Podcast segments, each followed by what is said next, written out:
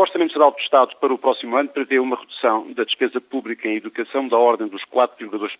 Este facto, que está a levantar, logicamente, alguma contestação no setor, leva-me a comentar Bolonha novamente.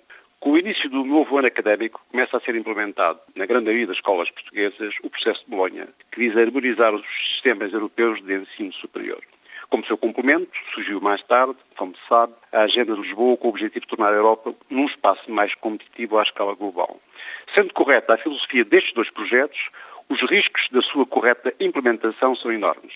A polémica que envolve a abertura do ano académico em Portugal, este ano em torno do Orçamento do Estado e do Estatuto da Carreira Docente, e a divulgação dos resultados do inquérito recente, onde fica a saber que no nosso país apenas 8 em cada 10 pessoas sabem que é a Agenda de Lisboa, dão bem nota destas dificuldades.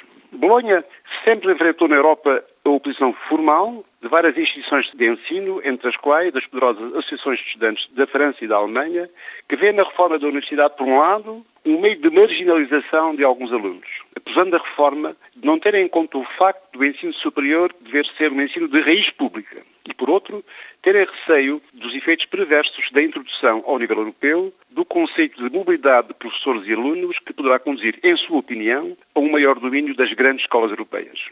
Nenhum cidadão de boa fé pode concordar com a redução de recursos orçamentais para o setor do ensino, como parece ir acontecer para o ano que vem. Mas uma maior competitividade do ensino, quer na Europa, quer em Portugal, não será ganha com recurso ao facilitismo. A Europa tem de mudar de vida, tem de mudar de paradigma de desenvolvimento. Independentemente dos erros ou omissões cometidos no passado, o processo de Bolonha e a agenda de Lisboa têm estratégias que são corretas, pelo que os reguladores, como é o caso das ordens profissionais, não devem facilitar os critérios de admissão dos seus associados. As ordens profissionais estão neste momento no processo de decisão desta importante questão, vamos ter dentro de pouco tempo, em Portugal, os primeiros licenciados no âmbito do processo de Bolonha.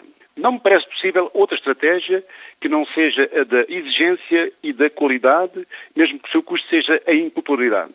Se o fizermos, temos legitimidade para contestar a redução das despesas em educação previstas no Orçamento Geral do Estado para 2007. Caso contrário, como por exemplo já aconteceu no ano passado, com a adição nas universidades de alunos sem habilitações literárias mínimas, penso que não.